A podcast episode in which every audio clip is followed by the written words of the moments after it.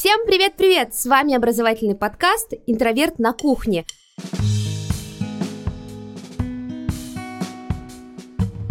Мы подкаст проекта «Правое полушарие интроверта», и здесь мы обсуждаем самые разные темы так, как мы обсуждали бы их на кухне с друзьями. Сегодня у нас очень важная и, я бы так сказала, очень серьезная и очень обсуждаемая тема. А, во-первых, у нас в гостях сегодня наш любимый музей здоровья. У нас в Музее здоровья уже был совместный подкаст про то, как э, вообще возможно ли жить здоровой жизнью, как это делать. А сегодня у нас тема необычная, а, и я очень надеюсь, что вы отреагируете на нее в комментариях и напишите нам, продолжать нам духе или нет. Мы говорим сегодня о а, половом воспитании, и поэтому мы пригласили сексолога.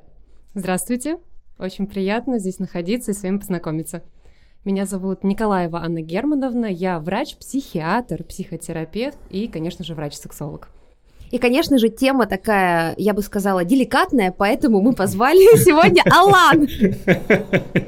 Да, Алан. Привет, привет. Порадуй всех тех, кто надеется услышать не мой, а твой голос там в начале после отбивки. Э, да, я буду очень много вопросов сегодня задавать.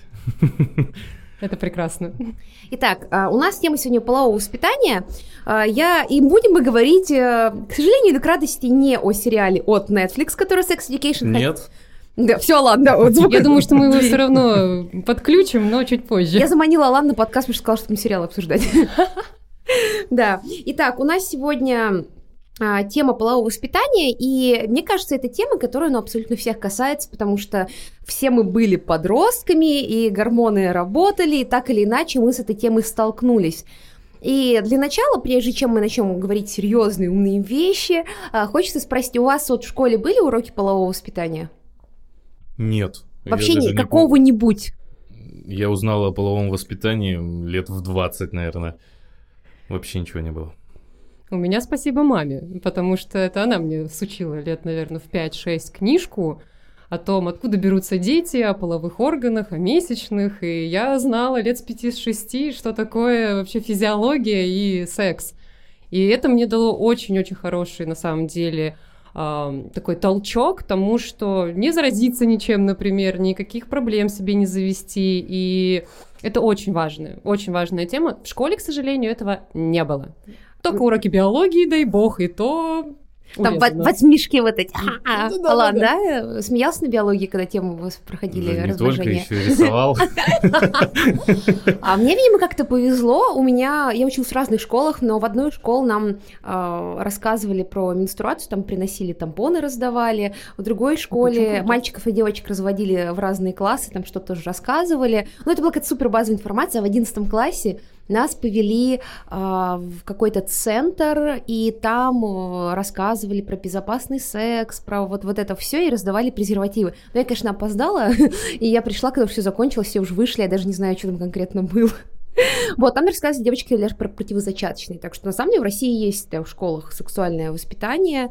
И, ну, судя по, по выборке сегодняшней вот комнаты, где мы записываем подкаст, работает в одном случае из трех. Итак... А, да... Я в пяти школах был, нигде не было. Я была в семи, там, вот в некоторых было. Ну, а, закончилось это все тем, что мальчики а, залезли в этот пакет с прокладками, обклеили на вере доску, конечно же. А это все потому, что когда разделяли девочек и мальчиков, мальчиков, маль, мальчиков отводили в труды куда-нибудь и говорили, ну это того самого, чиститься там надо, и все, как бы, э, ну, вот. Кстати, а... Вся информация. Кстати, а, было, разве, да. а разве в курсе ОБЖ нету истории школьной? Потому что я помню, что у меня в школьном курсе ОБЖ еще рассказывали про забыли и инфекции, передающиеся половым путем. У нас на уже такого не было. Я бы точно помнила. У нас там, ну дай бог, там, как дорогу переходить, и что делать в случае землетрясения. Все. У нас вел физрук, поэтому... Поэтому там была физра. Хорошо. А, вот э, я думаю, все знают, что вроде бы уроки вообще полового просвещения должны быть в школе по закону в России или нет? Это обязательная часть программы? Это не обязательная часть программы, и, к сожалению, сейчас э, а, наше правительство немножко борется с тем, чтобы у нас как раз-таки не было этих уроков просвещения, ввиду того, что у них тоже не хватает знаний и пониманий, что такое половое воспитание. То, что все думают, что это про то, что мы будем приходить и рассказывать, как заниматься сексом. Но на самом деле это вообще не про это. Абсолютно не про это. Алла сейчас сделал большие глаза, типа, нет, что не про это. Вот. И сейчас, допустим, мы с моими коллегами-врачами-сексологами запустили, так скажем, ассоциацию развития э, сексуального образования. И мы стараемся нашей ассоциации подключать как можно больше ресурсов, да, там тот же музей здоровья, а, разных педагогов, кто готов вообще в принципе это делать, мы готовы давать вот эту вот полезную, важную и, главное, правильную информацию о том, как это нужно преподносить детям что это нужно по определенным э, возрастам это все делать, с определенными словами, как говорится, да, и мы очень-очень ищем людей, которые готовы нам помогать, чтобы продвигать это в массы, и чтобы в результате все-таки нам разрешили эти уроки полового воспитания в школе. А вы сейчас э, где-то преподаете это, или вот вы только на базе музея здоровья? Как вообще работает вот вся эта система, где вы учите? Сейчас конкретно сама я не преподаю. Единственное, что я делаю, это веду свой блог в Инстаграме просветительский для родителей, понятное дело, и там кто подростки, там тоже есть. Вот. Э, и почему именно для родителей? Потому что я считаю, что половое воспитание начинается все-таки с родителей. Они даже сами не знают, какими словами что-то говорить пык-мык, там-сям, а, все, словарный запас закончился. Цветочки. Да, какие-то цветочки, бутончики, ну, на пистиках, тычинках все заканчивается, грубо говоря.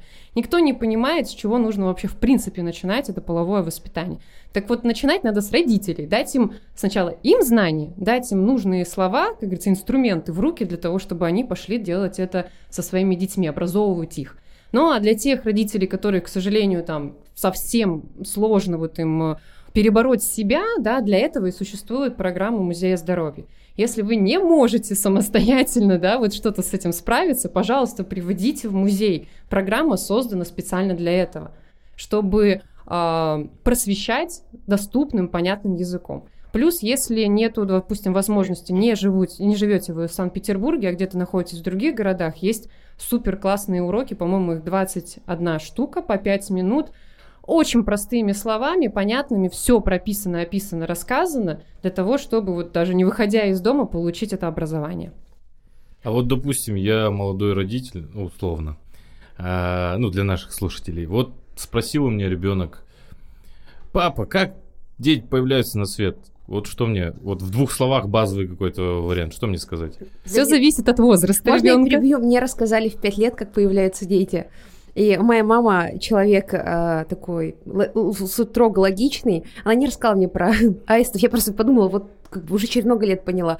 Она достала энциклопедию, у нас была такая энциклопедия, э, какая-то огромная, помните, в 90-х было очень много, и там был в разрезе тело человека, где все, знаете, почки, селезенки mm-hmm. видно, она такая, вот это, там было женское мужское тело, такая, вот это гениталии, они соединяются, появляются дети. Я в пять лет такая, да вообще все понятно. И уже лет в 12 я такая, так, стоп.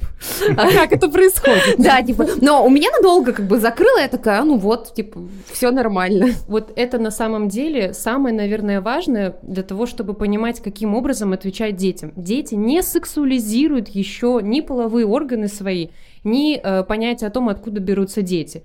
У них про слово секс, ну, как бы у меня тут одна знакомая рассказала, как она, девочка, значит, они едут в маршрутке, и девочка случайно такая спрашивает на всю маршрутку, мама, а что такое секс? И она такая, блин, вся маршрутка ждет ответа. Но, она, но она не будет дурой, как говорится, она сама врач, и она такая, ну, секс это э, английское слово, которое обозначает пол. Вот есть женский пол, есть мужской пол.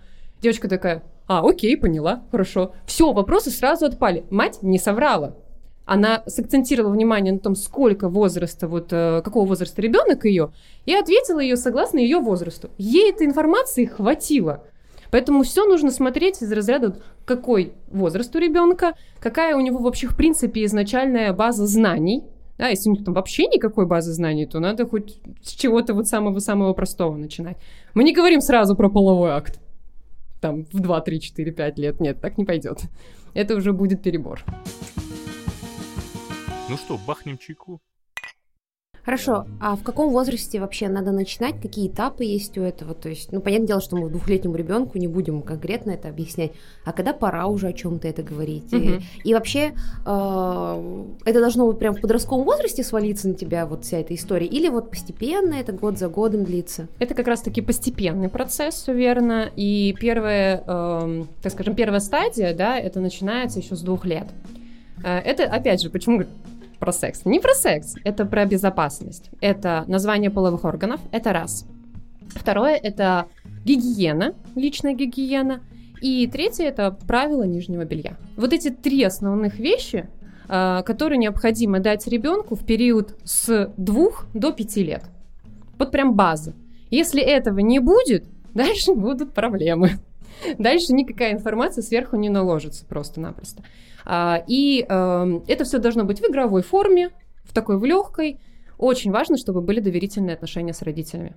Если доверительных отношений нет, и дальше контакт тоже не пойдет. А как вот кому лучше э, объяснять? То есть, чтобы папа сыну, мама дочке или вообще не важно? Ну, в идеальном, конечно, формате, когда оба родителя, э, у них у обоих есть контакт с ребенком. Это прям в идеале.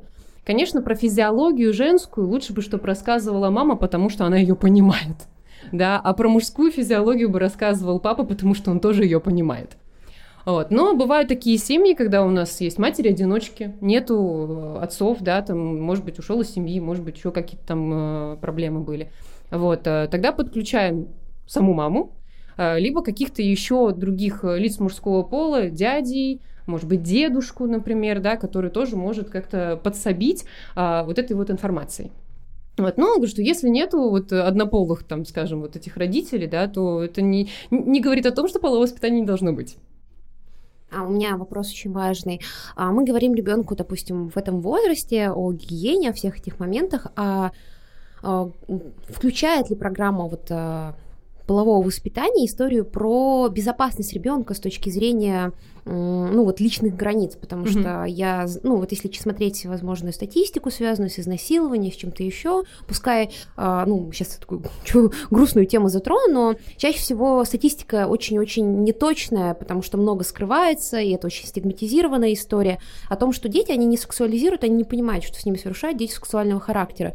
Вот э, включается ли вот в эту обязательную историю то, что вы объясняете ребенку границы его тела, что позволительно и что непозволительно стороннему человеку, даже если это это там, не знаю, какой-нибудь там дядя или еще кто-то. Да даже родному. Да, да. Угу. Бывает, ну, то есть, угу. почитаешь все эти сводки новостей, и ты такой, господи. Угу, угу. Вот это как раз-таки и про э, правила нижнего белья или правила трусиков. Вот там как раз-таки мы говорим про безопасность и личные границы, как телесные, так и психологические. Там мы учим ребенка говорить нет, там мы учим ребенка э, не показывать никому, никому не разрешать трогать себя под нижним бельем, да, уметь отстраниться. Э, мы говорим о том, что ребенок, если кто-то к нему все-таки подходит, что-то с ним пытается сделать, он обязательно должен отказать, обязательно прийти к доверительному своему взрослому. Это не всегда могут быть родители, потому что действительно есть такая статистика, где, к сожалению, родные родители могут совершать насилие над детьми. И это просто ужасно, но это факт. Поэтому у ребенка должен быть хоть какой-то один хотя бы взрослый доверительный, к которому он может прийти и все рассказать. Почему здесь и должны быть доверительные отношения с ребенком? Мы должны показать ребенку, что ты можешь с любыми проблемами, а, абсолютно с любыми, подойти, и я тебя приму, мы с тобой поговорим, и я тебе помогу чтобы он не боялся, потому что э, те люди, которые являются, к сожалению, там насильниками, педофилами, они э, видят детей, у которых нет полового воспитания. Они это чувствуют, потому что они не знают там названия половых органов, не знают как раз-таки правила вот этого нижнего белья. И они пользуются тем, что говорят, что ты сам виноват, э, что это ты, там, а родители обязательно будут на тебя ругаться. И они вот этим вот образом захватывают ребенка в психологический такой капкан, из которого ребенка будет не выбраться. И он никому не пойдет об этом не скажет, потому что нет этого полового воспитания, нет этих доверительных отношений. Это грустно, очень грустно. Поэтому и половое воспитание необходимо начинать вот с родителей, понимать, что это такое, и преподносить это потом ребенку. Ну, то есть половое воспитание здесь еще выстраивается как ну что-то очень важное для ребенка, для его безопасности вообще в принципе. Это в первую очередь. Это вот о чем мы и говорим, что половое воспитание не про секс не про позы, не про какие-то там еще такие вещи, которые мы уже себе в голове, как взрослые, сексуализированно представляем. Это про безопасность, как психологическую, так и физическую. Сейчас подумал, что меня уберегло. Да? Ну, я из э, кавказской семьи, где не то, что об этом говорить, как бы было очень все строго. Я сейчас понимаю то, что ну, не совсем все правильно было, потому что я не обо всем мог сказать. Не то, что у меня были какие-то такие случаи, но если бы были, я думаю, что я бы не сказал. Да, точно бы не сказал. Потому что э, внушается, что это стыдно, да. что это неприемлемо, что такое нельзя выносить куда-то. Что и... ты проявил слабость. Что ты проявил слабость, да. И это тоже очень сильно сказывается на психике. Просто человека, ребенка, которого э, насилуют, даже если это мы говорим не про сексуальное насилие, прям вот э, там физическое, да, даже психологическое насилие, это видно. Ребенок начинает замыкаться в себе, он перестает э, уделять внимание своим каким-то интересным вещам, которые раньше ему доставляли удовольствие. Он весь замыкается в себе. Обратите внимание на то, как ведет себя ребенок. Это очень важно мы, к сожалению, идем в погоне за работой, деньгами, какими-то другими вещами, и в результате упускаем самое основное. То, что вы заложите в ребенка с а, вот там года с двух до пяти лет, это база его личности. Если там будет ничего, кавардак, то и в результате взрослый человек вырастет вот весь такой вот неполноценный, без личных границ. Он не будет знать, что он хочет в этой жизни просто-напросто. И вот эти люди приходят ко мне на прием с депрессиями, с тревогами, с неврозами, с сексологическими проблемами, а выходим все на то, что не было полового воспитания и не было э, понятия личных границ вообще. Человек просто выбрал, э, за него выбрали родители, например, там, вот ты идешь учиться сюда, э, работать ты будешь тоже только по специальности, твое мнение никого не интересует, э, надо создавать семью, потому что так положено, вот на тебе жену, там, на тебе там мужа и так далее. Нужно родить детей, и в результате вот такая, такой вот человек, который а, живет э, и работает не на любимой работе, который живет с женщиной, которая непонятно, что вообще, зачем она ему нужна, воспитывает детей, не зная, как их воспитывать, и в глубине абсолютно несчастен. Хотя вроде кажется идеальная семья, идеальная жизнь. И вот такие люди ко мне приходят с депрессиями, с тревогами и с неврозами. Они не знают, куда себя деть, что дальше сделать программа родителей выполнена, все, что они там пунктами прописали, и все. А все начинается вот как раз-таки с самого начала. Первые пять лет. Предлагаю по чайку. А, хорошо, у меня тут вопрос, конечно, к вам приходят э, пациенты. А кто вообще имеет право быть сексологом в России, преподавать, вести практику? Какие нужны требования? По, ну, по закону у нас же урегулирована эта история, uh-huh, я понимаю. Uh-huh. А, настоящий момент врачом-сексологом может быть только врач-психиатр. Именно ввиду того, что э, все как раз-таки, э, так скажем, вот отдельные заболевания, эфки как раз-таки, эфки это психиатрические диагнозы, э, педофилия является психиатрическим диагнозом. Да? Вопросы о трансгендерности решает как раз-таки врач-психиатр, если человек решил, что он хочет сделать трансгендерный переход. И там тоже такое длительное наблюдение достаточно, чтобы понять, что это действительно трансгендерность, например, а не а, бред, допустим, да, там бредовая какая-то симптоматика, и там неожиданно человек захотел, типа, не, я буду не женщиной, я буду мужчиной, например, и так далее. Поэтому необходимо именно вот это вот э, психиатрическое образование изначально. Раньше могли быть э, гинекологи и урологи. Сейчас они еще есть, так как они уже получили это образование, допустим, ну там люди, не знаю, там уже 20, 30, 40 лет в медицине, и, понятное дело, они уже как работали, так и работают. Но если мы говорим про сейчас, чтобы получить это образование, то сначала мы идем в мед, Получаем высшее медицинское. Сколько лет? Шесть лет. О, шесть лет я училась, да. А потом мы идем в интернатуру или ординатуру, точнее сейчас только ординатура, интернатуру убрали. Интернатуру я училась один год на психиатрию. Сейчас это будет ординатура, это два года. То есть к шести прибавляем еще два. И это только психиатрия. А после этого получаем еще дополнительное образование в виде врача-сексолога. А это сколько лет? А это еще годик. Отлично.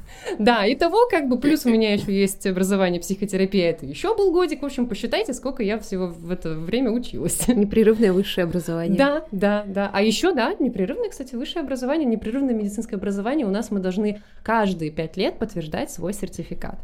А потом у меня спрашивают, а почему у вас у психиатров и у сексологов очень дорого стоит прием? а потому что очень дорого стоили эти знания. Интересно. Вот ты упомянула трансгендеров, педофилов и все прочее. Насколько я знаю, а, есть много как это правильно сказать, не практику, грубо будет сказано сейчас, mm-hmm. не практикующих педофилов, которые а, путем медикаментозным mm-hmm. как-то лечатся. И вот таким как быть, как, ну, если грубо, вот как, если ты понимаешь, что у тебя какое-то ненормальное отклонение, а, которое тебя влечет, ну, угу. к недопустимым вещам, кому лучше идти такому человеку? Тоже к сексологу к или сексологу, уже... К ага. сексологу, который именно является психиатром. То есть есть у нас ну, грубо говоря, те люди, которые могут себя угу. называть, точнее, не могут, но называют себя сексологами, это там психологи, сексологи, угу. какие-нибудь коуч-тренеры, там это везде, мне кажется, есть, э, вот, вот к ним точно нет. Это нужно, чтобы идти а, к человеку с высшим медицинским образованием, с э, образованием на психиатрии угу. и сексологии. У нас в городе, в Санкт-Петербурге, есть бесплатный единый центр сексологический. Он находится на улице Юрия Гагарина э, в ПНД, в общем-то. Э, можно найти в Гугле, там это на весь наш город один единственный такой центр. А Но он Россию? бесплатный. А на Россию есть еще такие? На Россию есть, э, в Москве есть, но вот опять же, вот мы крупный город, mm-hmm. у нас есть один единственный, представьте, а у нас ну, город очень большой, да, как бы, и всего лишь один центр. Где-нибудь в глубинке вы вряд ли что-то найдете. У нас, в принципе, даже врачей-сексологов очень мало. У нас настолько, не, ну, как бы, у всех такие глаза обычно на выкате, типа, кто-кто ты? Э, чем ты занимаешься? Э, врач-сексолог, да. Розовый кролик, да? Там? Да, это ты вот про вот это, да. Я такая, э, нет, я не про это. То есть, как бы, народ даже не знает о том, что есть такой врач. И что, как бы, это надо вот действительно учиться, там, знания какие-то нужны для этого. А, проще, конечно же, людям пойти, допустим, там со своими проблемами, вместо того, чтобы к сексологу пойти каким-нибудь коучем по, не знаю, там, моральным ласкам, типа, а, и у вас там все сразу станет хорошо. Нет, не станет. Гадал... Еще можно к гадалке сходить. Можно еще к гадалке сходить с таким же успехом, действительно. Мне кажется, просто профессию не так назвали, а ассоциация первая. Если ты не знаешь, это то, что, ну, значит, научит. А как надо было назвать? Половой врач? Не знаю. Давайте вместе что-нибудь придумаем новенькое, да? Как это назвать можно? А у меня еще вопрос, хорошо, мы немножко отошли от темы, очень важная тема и такая серьезная, грустная. Вот у нас а, закончился первый этап сексуального образования, когда наступает второй у ребенка? Ну, во-первых, мы смотрим по ребенку, да, то есть вот, допустим, смотрим там 5 лет, ребенок уже знает название половых органов, умеет сам за собой ухаживать, да, там все э, гигиенические процедуры выполнять самостоятельно без родителей и хорошо знает правила нижнего белья. Супер, мы вложили в него самый костяк того, что необходимо.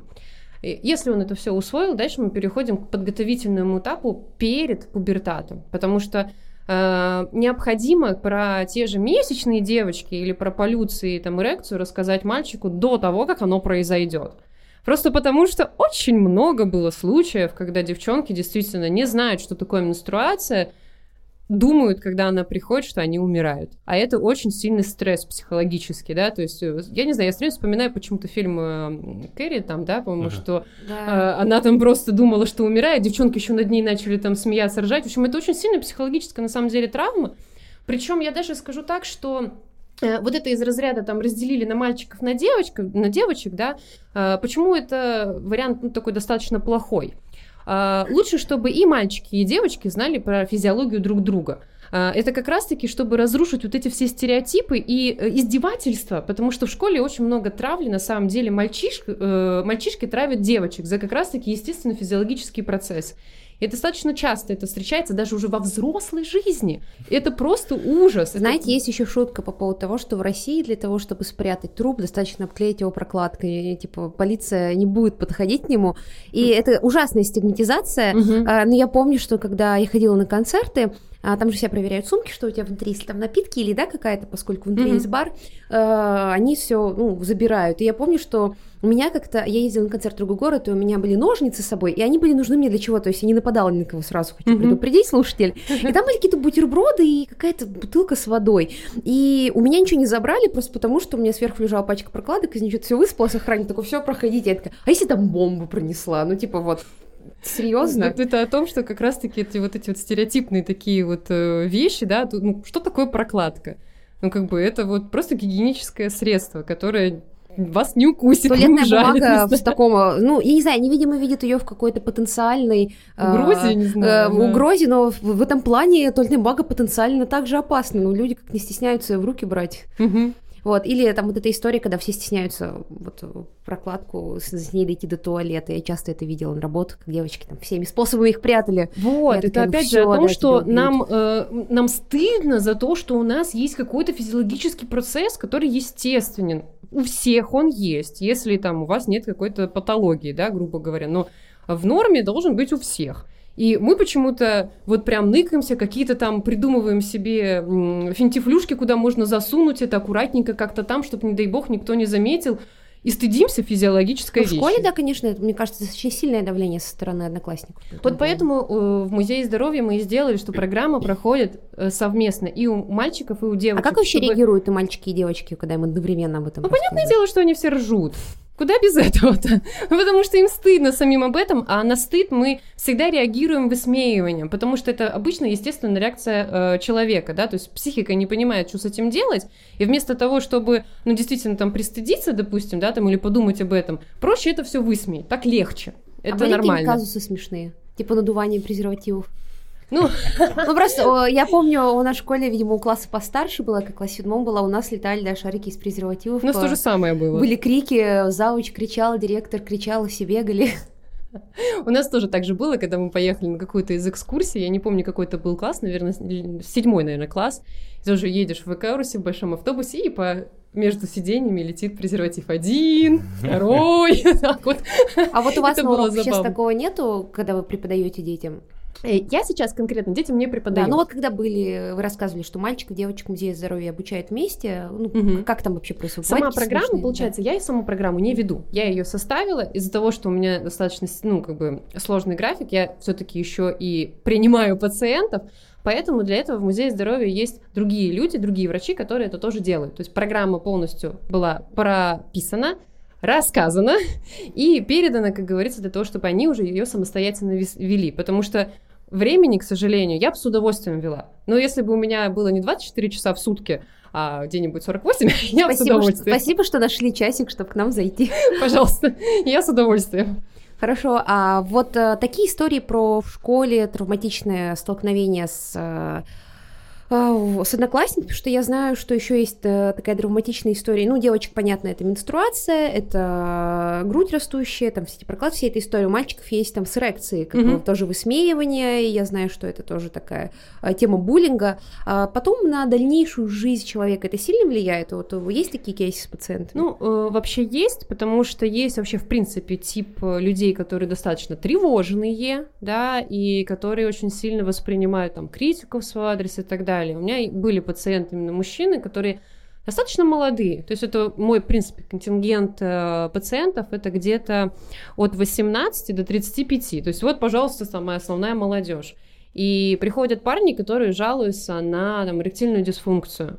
Хотя вроде бы здоровый парень, да, там тестостерона много, но нет, есть проблемы. А проблема возникает из-за того, что он по жизни, в принципе, сам характерологически очень тревожный человек. Так еще произошла какая-нибудь неловкая ситуация, да, что-то там случилось, перенервничал. Они же еще как бы не могут себе дать отчет в том, что, ну, бывает такое, да, когда физиология, да, потому что это сразу слабость. Но такое физиологически возможно, что как бы там что-то может не работать. Это нормально абсолютно. Перенервничал, очень сильно, не знаю, устал там и так далее, недосып. А, плохое здоровье, в принципе, там, физическая, да, там, усталость. Это абсолютно нормально, когда там что-то начинает не работать, так скажем. Но это э, процессы, которые там возобновляются. Вот. И, общем, если какая-то происходит такая ситуация, э, происходит эм, такой называемый синдром ожидания неудачи.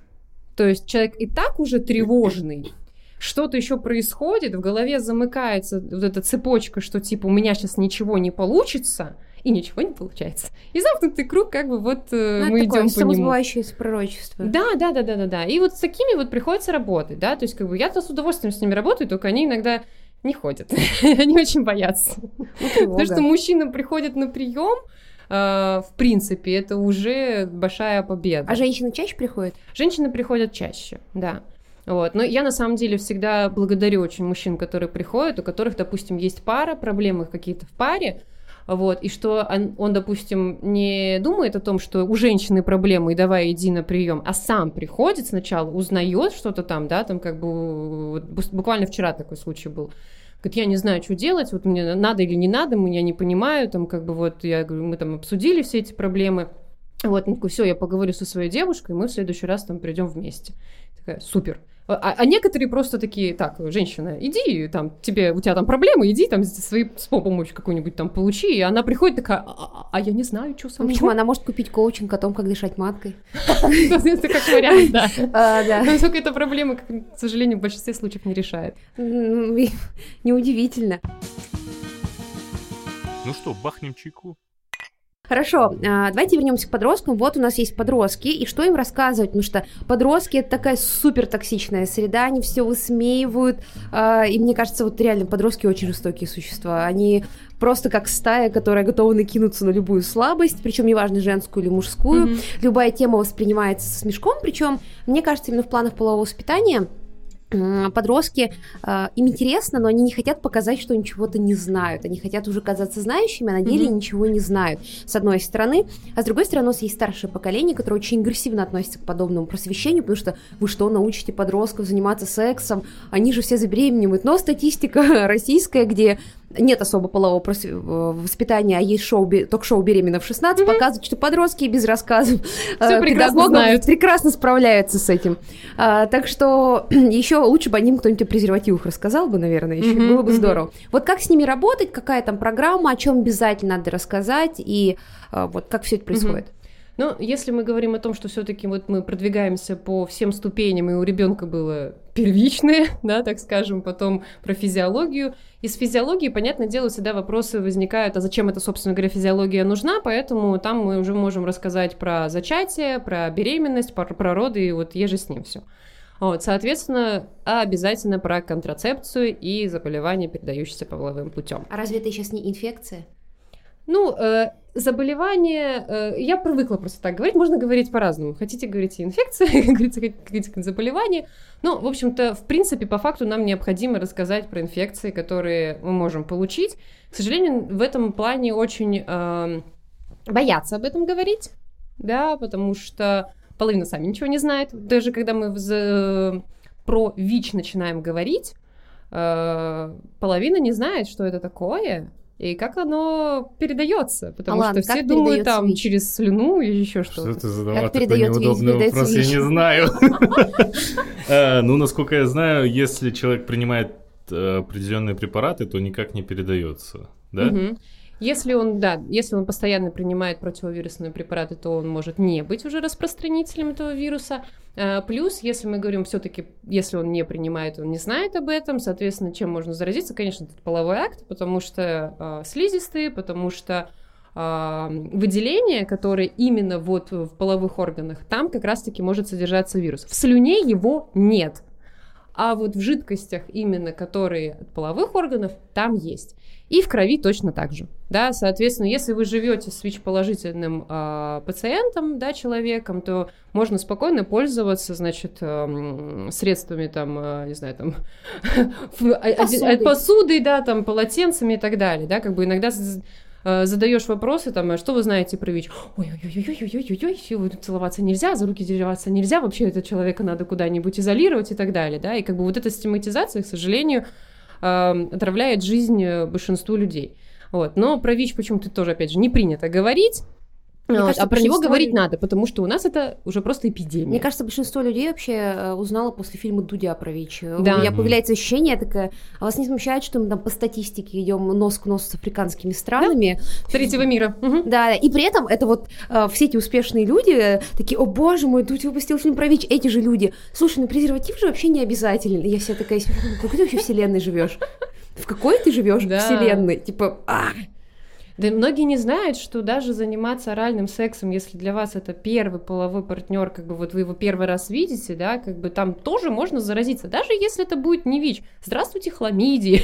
И, в общем, ежи с ним вот эти все, э, как бы, заболевания, да, как бы, никто не знает, что есть uh, контрацептивы именно для оральных ласк, что есть презервативы специальные для этого, что есть латексные салфетки, ну, правда, их найти надо еще, к сожалению. Это вот опять же про то, что э, вроде бы как бы они есть, но их как бы нет. Если бы было бы больше спроса, они бы, скорее всего, появились бы и в аптеках. Но пока что их можно найти только в секшопах.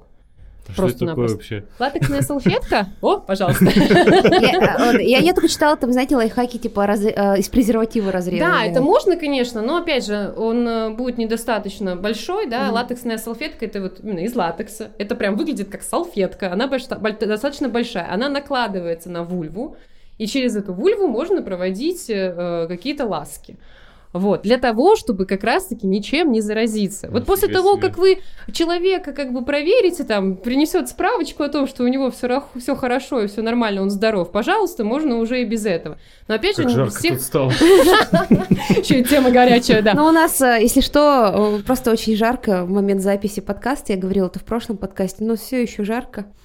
Поэтому и тема еще такая, да, мы держимся. Спасибо за поддержку наших слушателей. Вот. И про вот эти вот средства контрацептивов, да, обязательно нужно раз- э, говорить э, нашим подросткам.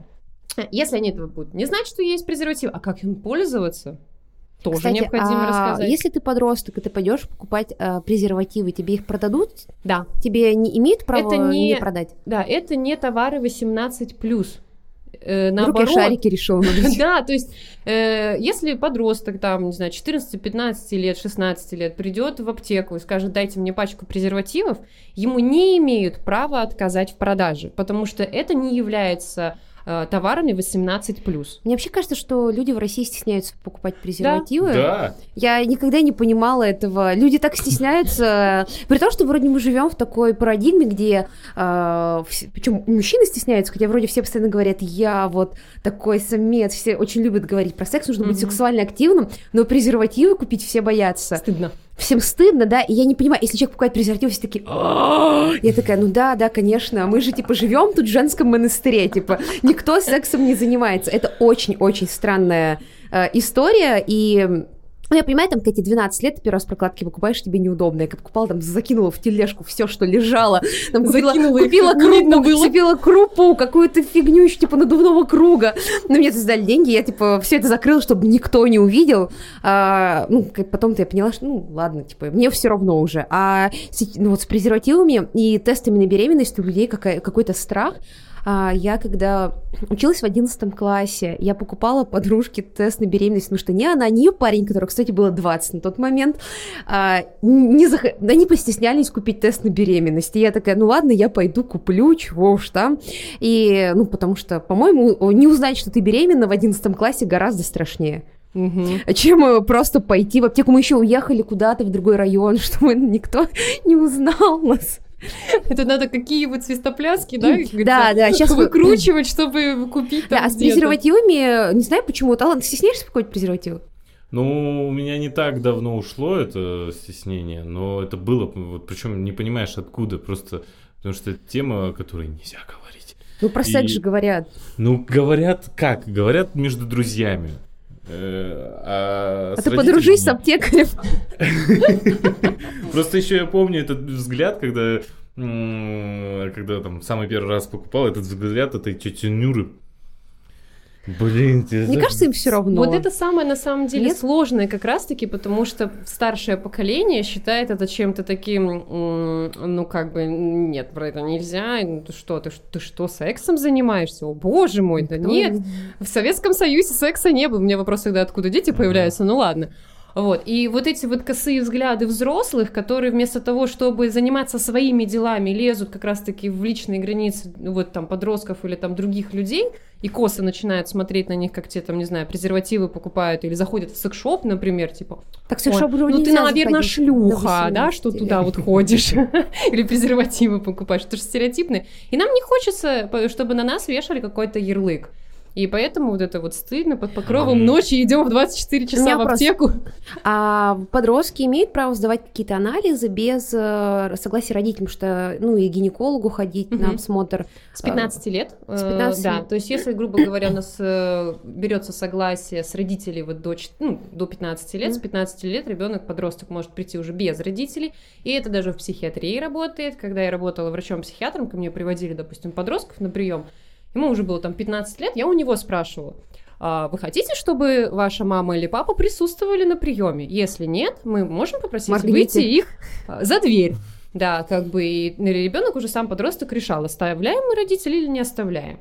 Вот, и соответственно... родители только попробуй, скажи, да? Вот, ну, как бы, слава богу, попадались адекватные родители, плюс я умею, как бы, отстаивать свои личные границы и знаю приказы, поэтому, как бы, все хорошо, удачно складывалось, что они, как бы, спокойненько уходили. Вот, и, как бы, по идее, даже, что я не имела даже права говорить родителям, что с, его, с их ребенком, если ребенок мне не даст на это согласие. Просто когда смотришь, там, что беременна 16, они такие, я не ходила к гинекологу, потому что мама узнает. И я сейчас смотрю, думаю, Ах. Это опять же про доверие между родителями и ребенком. Когда нет этого доверия, происходят вот такие вот коллапсы. Из разряда вместо того, что когда что-то случилось или там не хватало знаний, вместо того, чтобы прийти к маме и сказать, мама, у меня проблема, они идут, покупают таблетки какие-нибудь в виде пастенора там или еще чего-то экстренного контрацепции. Дай бог, если они еще про это знают. Да, там случился какой-то... Э, есть такие контрацептивы, которые вот именно для экстренных случаев. Ну, допустим, там порвался презерватив, получился там незащищенный секс. Uh, и как бы, ну, беременеть не, беременеть не хочется, да. Есть такие экстренные контрацептивы, которые uh, в течение 72 часов необходимо принять девушке, это таблетка, uh-huh. вот, которая а, предотвратит беременность. Вот. Про такие таблетки тоже желательно бы знать. Чисто они даже существуют, ну, не знаю, там, насилие произошло, да. Понятное дело, обычно насилие не по нашей воле, и точно не с средствами контрацепции, поэтому как бы необходимо вот это все учесть. А на гормоны как-то влияет? А, немного влияет, то есть там сбивается цикл, понятное дело, но потом постепенно это все восстанавливается. Конечно же, я рекомендую сюда, если вы используете такие средства экстренной контрацепции, обязательно потом сходить к гинекологу на осмотр, плюс все равно там, сдать какие-то анализы и гормональные, и, там, если это было насилие, все равно придется и мазки, и все остальное, и как бы это все необходимо. Предлагаю по чайку. Вообще, в принципе, я заметила, что к, ко мне, когда приходят молодые девушки, жалуются на какие-то такие сексологические жалобы, да, у них, а, я у них спрашиваю, а когда они были последний раз действительно у гинеколога? И обычно не мой просто вот ответ, типа, никогда. Ну, мне с кажется, глазами. одного раза в 15 лет достаточно, когда плановый осмотр проходишь, ты потом такой карательная гинекология российская, она не то чтобы стимулирует твое желание. Я не знаю, как э, происходит уролог у мужчин, правильно? Урологи, Уро- да. Урологов, как там все устроено. Но, э, скорее всего, не все, конечно, врачи одинаковые, но чаще всего, когда приходишь к гинекологу, у тебя задают два вопроса. Типа, первый вопрос, типа, секс есть? Если нет, то ты что ждать собралась до скольки? Если секс есть, то ты сразу шлюха. А потом, если секс есть, типа, а когда рожать будешь? В смысле ты собра... не хочешь рожать? Если ты, если там будет говорить, а если ты уже рожал, то а что ты жалуешься? Ты же родила, а потом тебя что-то болит, потому что ты не родила, у тебя что-то болит, потому что не было секса. Это, это бесконечный цикл, поэтому э, гинекологов э, в России не очень любят. Я понимаю это, причем это, скорее всего, гинекологи старой закалки, вот именно те, которые любят лезть в личные границы своих пациентов, да, и типа такую главенствующую роль пытаются занять, типа я тут главный, а ты как бы должен тут мне подчиняться. Э, молодые сейчас специалисты, которого там вот возраста там моего там 30 плюс, да, которые вот еще э, рвутся работать, которые любят свою работу, действительно, у них абсолютно по-другому в гинекологии все-таки. Я почему и всегда призываю больше, вот на мой личный взгляд, я хожу к молодым. А, и к гинекологам, и к эндокринологам, там, и еже с ним другим врачам, которые именно вот не старой закалки баба Люба лет 60, которая вот, которая будет лезть там, когда дети, когда там что, а вот, а которые знают, что такое личные границы которые аккуратно будут преподносить какую-то информацию. Они... Меня буквально вот э, вчера обратилась девочка по поводу того, что у нее начался вагинизм, после того, как она сходила к гинекологу, которая просто вот своими, значит, э, рез, резкими движениями, да. да, как бы спровоцировала у нее сильный страх а, на проникновение. И у нее теперь проблемы в, сексе с, с ее молодым человеком. То есть, как бы, вот, пожалуйста, да, как бы, есть сексологические проблемы, которые вообще вот э, идут от врачей. Это страшно. Алан, как у урологов там? А я, я сейчас вспоминаю, я понял то, что э, вот если девочкам, наверное, там э, говорят, все, у мальчиков другая. Просто внезапно человек берет тебя ты, а, не предупреждая ты, даже, что бы, ты да, будешь делать. А ты чувствуешь себя так, так это не должно. Да, да. Тебя трогают там, где никто никогда не трогал. и это внезапно происходит, еще ну, естественно, нежно это было бы еще хуже. Хотелось бы отстраненный, отстраненный спокойствие. Ну, может, как-то предупреждать или как-то что-то говорить, потому что тебя просто вот как ну, как конвейер просто. Ты только что другого трогал. Все, поняли, это был травматичный опыт. Тебе даже ничего не говорить, а просто тебя взяли еще что-то, тыкнули туда палочку ты выходишь, ты чувствуешь себя как будто, ну, я не знаю, как чувствует женщина, которая тебя изнасилует, но реально ощущение, что тебя трогали там, где не должны трогать. И без предупреждения, и без, и без прелюдий, как да. говорится. И просто это так ужасно. И, и надо, ты же не можешь отказаться. Угу. Надо. Угу. Почему? Кому надо? Ну, было бы здорово, что, конечно, здесь... Не, ну так объясните мне это.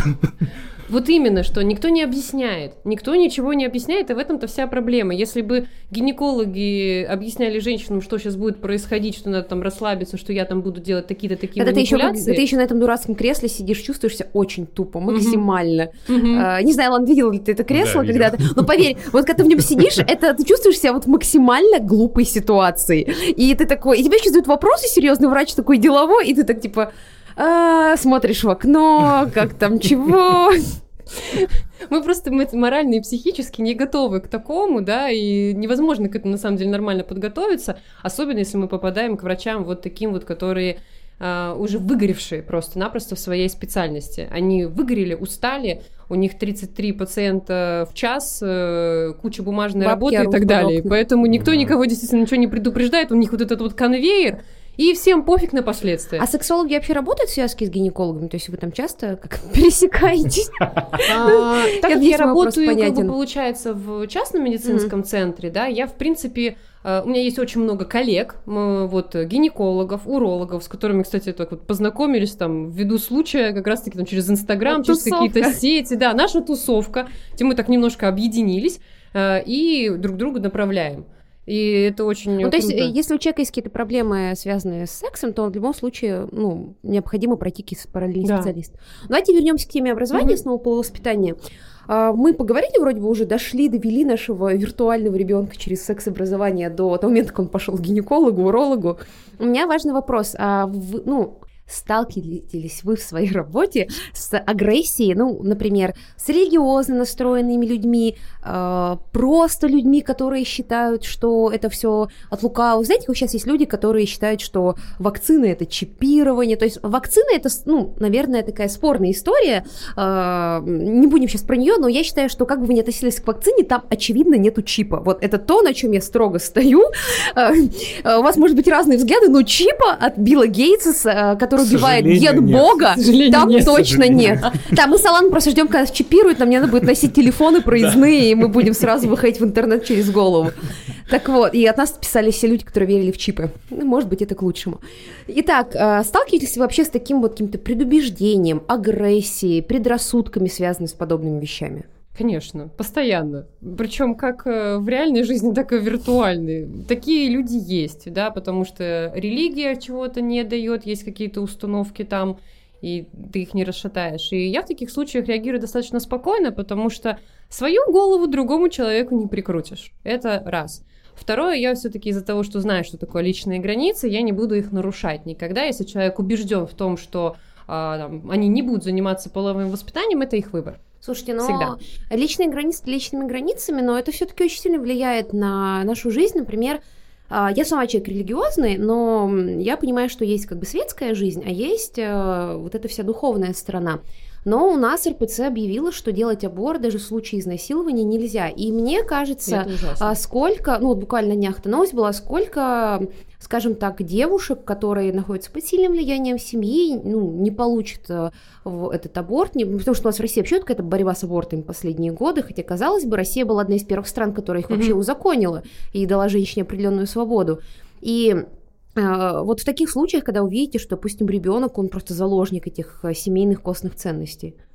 Я провожу беседу, это обязательно, да, то есть как бы моя э, задача э, дать информацию грамотную, а дальше все равно как бы родитель решает, что делать, потому что я же не могу этого ребенка из семьи вытащить и сказать, это теперь мое. вот. Поэтому в любом случае, да, я даю грамотную информацию, по полочкам все раскладываю, объясняю, почему так должно быть. Вот, и потом уже это, конечно, идет ответственность родителя. Если, конечно, мое мнение по поводу абортов и их прекращения, да, то есть запрет, я, конечно, против. Просто потому, что действительно это должно быть оставаться право у женщины, хочет она заводить детей, не хочет она заводить детей. Это как раз-таки про а, одно из правил нижнего белья «Мое тело, мое дело». вот, вот возвращаясь опять же туда, если там этого не было дано, то во взрослой жизни тоже будут проблемы. Алан, ты за аборты или против? Конечно. Ну, mm. типа, да, э, если здесь, не хочешь. Здесь самое основное и важное, что э, не будет так много абортов, если будет половое воспитание mm. и будем рассказывать про контрацепцию. Тут как бы вот э, все логично, я считаю, что надо больше говорить про контрацепцию, снизить, не знаю, цены на презервативы там, да, продавать их э, подросткам, чтобы они знали, что не имеют права это взять, а что типа, не, нельзя, нам 18 нет, поэтому мы не можем купить. Чтобы они об этом знали, научить их пользоваться, есть инструкция, все там дописано, все показано, как ими пользоваться, какие-то определенные правила дать. Все, у нас не будет столько беременностей, тогда не нужно будет столько абортов делать. Ну что, бахнем чайку? А если возвращаться вот снова к школе, у нас э, есть история про то, что школьникам, ну, допустим, нет половоспитания, ну, про ВИЧ им в школе должны рассказывать, как вообще политика информирования ВИЧ в России ведется. Потому что мне кажется, что в России ведется какая-то политика замалчивания про ВИЧ постоянно. Потому что я натыкаюсь постоянно на новости, причем не очень громкие, просто потому что они в ленте вылетают, про то, что у нас закрывают какие-то центры поддержки, что теперь терапию в Москве получить нельзя, если у тебя нет прописки и что-то еще. А это же огромные деньги эти таблетки стоят. Угу. И вот почему так происходит, как вот вообще люди, которые работают внутри всей этой системы работы с ВИЧ-инфекцией, что они про это говорят, как эта вообще штука работает? Угу. Ну, за этих специалистов говорить не могу, потому что я не работаю все-таки с э, ВИЧ-инфицированными, и у нас вот был записан очень классный вебинар как раз-таки а, с инфекционистом и с детским гинекологом. Этот вебинар, кстати, тоже можно э, посмотреть, приобрести в Музее здоровья. Там очень много интересной информации. Мы там как раз-таки затронули очень даже глубоко э, тему ВИЧ. У нас, например, в школе из-за того, что, наверное, только, только из-за того, что мы были химико-биологическим классом и как бы готовились к поступлению в медицинский вуз, к нам действительно приходили представители э, спеццентра, которые нам что-то там, в общем-то, рассказывали и как бы давали какую-то информацию. Сейчас что происходит в школах, не могу сказать, потому что когда мы встречаемся коллегами, да, обсуждаем, особенно те, кто, допустим, психологи, педагоги, которые работают в школе, говорят, типа, этого нет. И там учителям биологии приходится какие-то там внеклассные уроки куда-то там впихивать эту информацию для того, чтобы ее донести. Не знаю, почему так происходит. Проще, скорее всего, замалчивать о очень важной проблеме, а, чем эту проблему решать потому что туда нужно вгрохать очень много денег для Но этого. это как на будущее работает, эта история. А у нас эпидемия. Но никто не хочет ничего с ней делать, к ну, сожалению. Ну, пока нас э, не заставят всех вакцинироваться от ВИЧ и не дадут э, ходить в рестораны, угу. наверное, никто не задумается. Потому что ВИЧ, мне кажется, это ну, супер страшная история. И я не хочу преуменьшить там значение ковида, но цифры-то там пострашнее с да. ВИЧ не связаны. Так еще большинство людей просто даже не знает о том, что они заражены, потому что это заболевание, которое никак себя в первые пять лет вообще может не проявлять. То есть как ты можешь ходить, ты можешь ходить ВИЧ положительным, заражать других людей и вообще не думать о том, что ты заражен. Хоть кто-нибудь из вас раз в год сдает кровь на, на, на, на ВИЧ?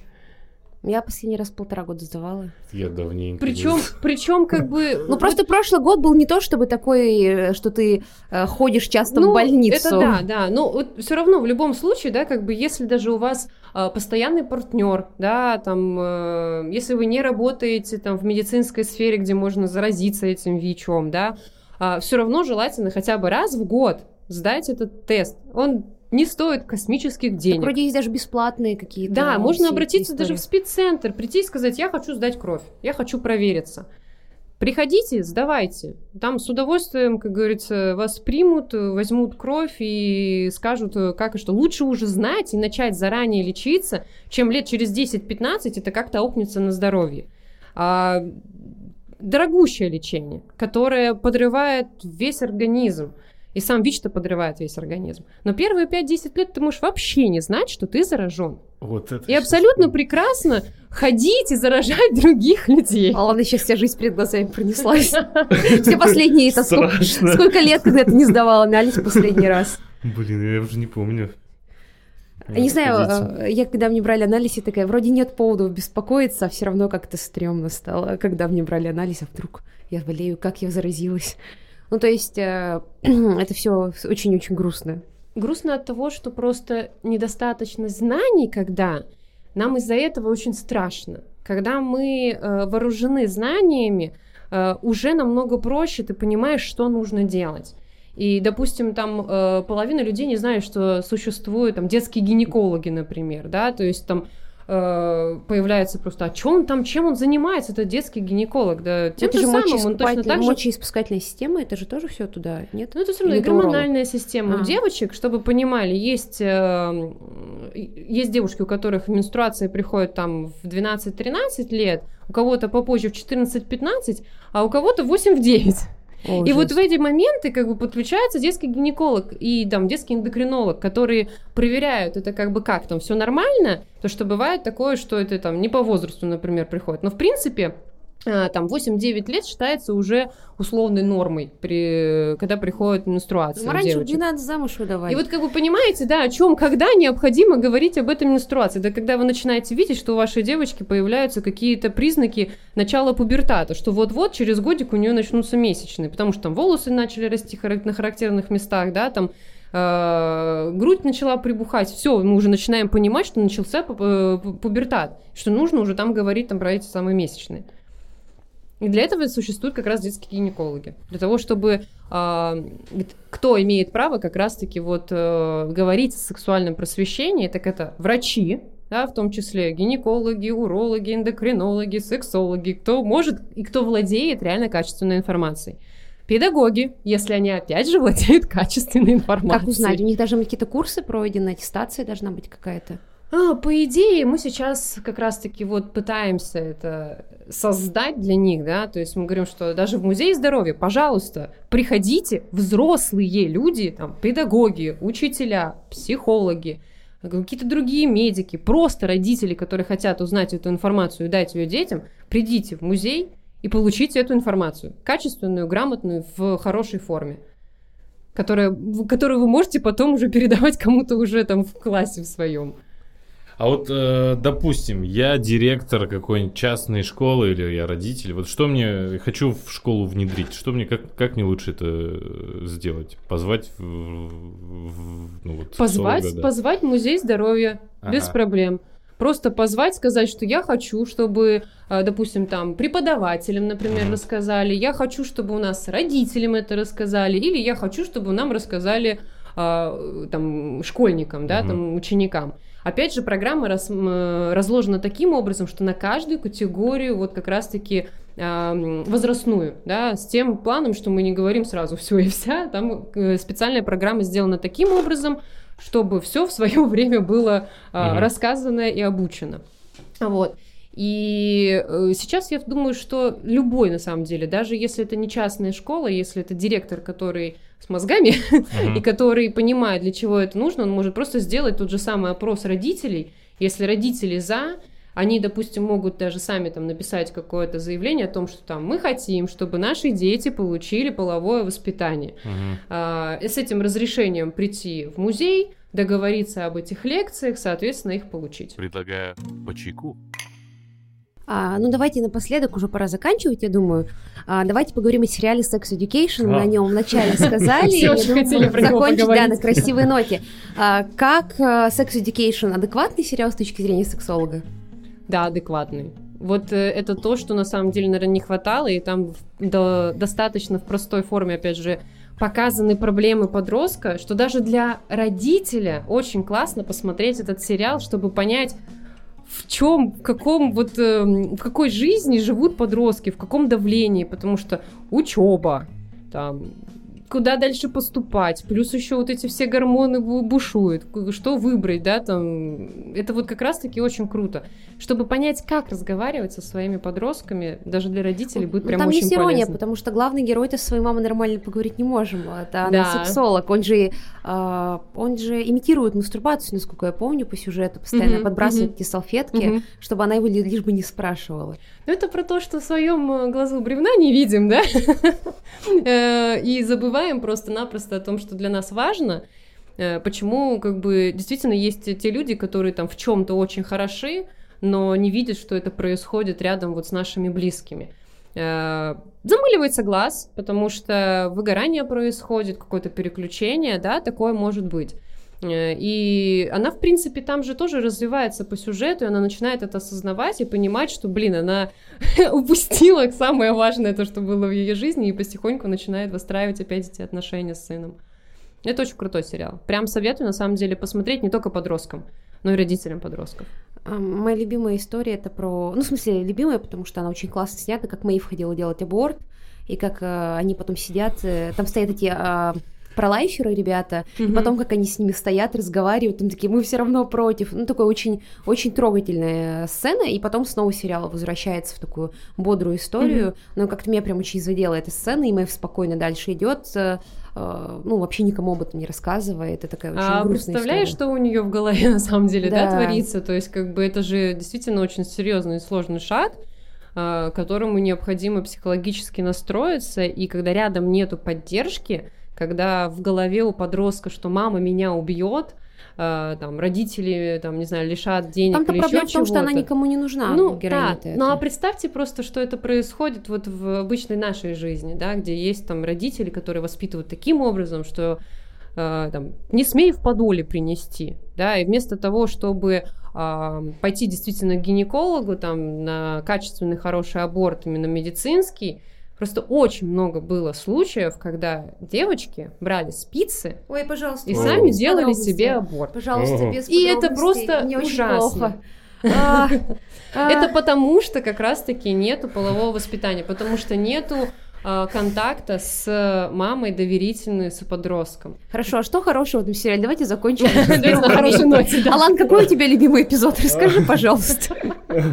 Ложку дегтя я люблю добавлять. Перед глазами у меня сейчас спица. У меня тем более. Мне на самом деле, что еще очень понравилось в сериале, это то, что там все-таки вот эти взаимоотношения, о том, что они поддерживают друг друга, да, там вот когда произошло домогательство сексуальное одной Ой, из героинь, и как девчонки серия. сплотились вокруг нее, как они поддержали, когда нету там, допустим, тех же родителей, которые могут поддержать, которым все равно, что там происходит, хотя бы девчонки, да, вот это вот такая стая, грубо говоря, да, доверительных лиц, и это очень круто. Там очень хорошо показали, что даже, ну, казалось бы, там же не, ну, в смысле, условно, там не было изнасилования, там, ну, была такая но ситуация. Это уже но как это сильно ее травмировало, да. потому что каждый раз, а, когда, ну, вот люди слышат историю, да что-то, а на самом деле даже вот такая мелочь, она парализовывает, когда ты с ней сталкиваешься впервые, тем более в подростковом возрасте.